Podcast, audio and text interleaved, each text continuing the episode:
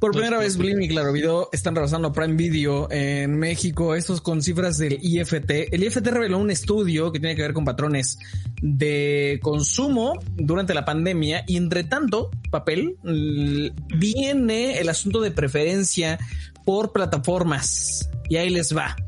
9 de cada 100 tienen Netflix. Digo, 90 de cada 100, perdón. Entonces, eso se veía venir, ¿no? 90 de cada 100 tienen Netflix. Eh, 11 de cada 100 tienen Claro Video, 9 de cada 100 tienen Blim. Estos son de los 100 es el, el universo completo de suscriptores de una plataforma de streaming. Y solo 7.3 de 100 tienen Prime Video. Esta es la primera vez que Prime Video está por debajo en elección de Claro Video y de Blim desde que empezó a subir, pues, desde que se introdujo oficialmente. Con un 2.2% de preferencia está Disney Plus y con un 1.7 está Apple TV Plus. O sea, se, Disney Plus tiene 2.2% solamente como a un mes de llegada, porque los datos son de noviembre y diciembre del, del año pasado. Ahí les encargo cómo está ahorita. Pero lo que se veía venir, ¿no? O sea, Prime Video va en picada. O sea, o sea, en realidad no es que Claro y que Easy suban, es que Prime se está cayendo pero también suben respecto a, a, las veces pasadas en que el IFT ha reportado eh, lo mismo de, de, cuántas, qué cuentas tienes en plataformas de streaming, le pregunta a la gente. Eh, Blim nunca había tenido un 9%, Claro Video nunca había tenido un 11%.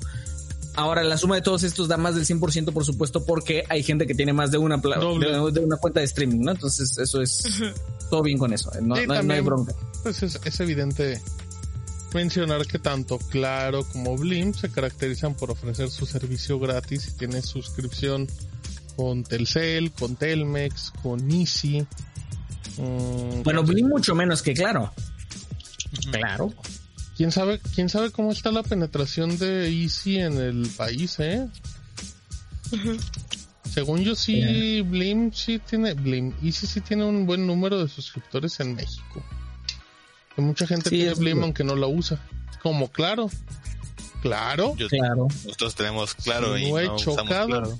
exacto. Claro. Ah, qué gran referencia, ¿eh? Muy bien. padre.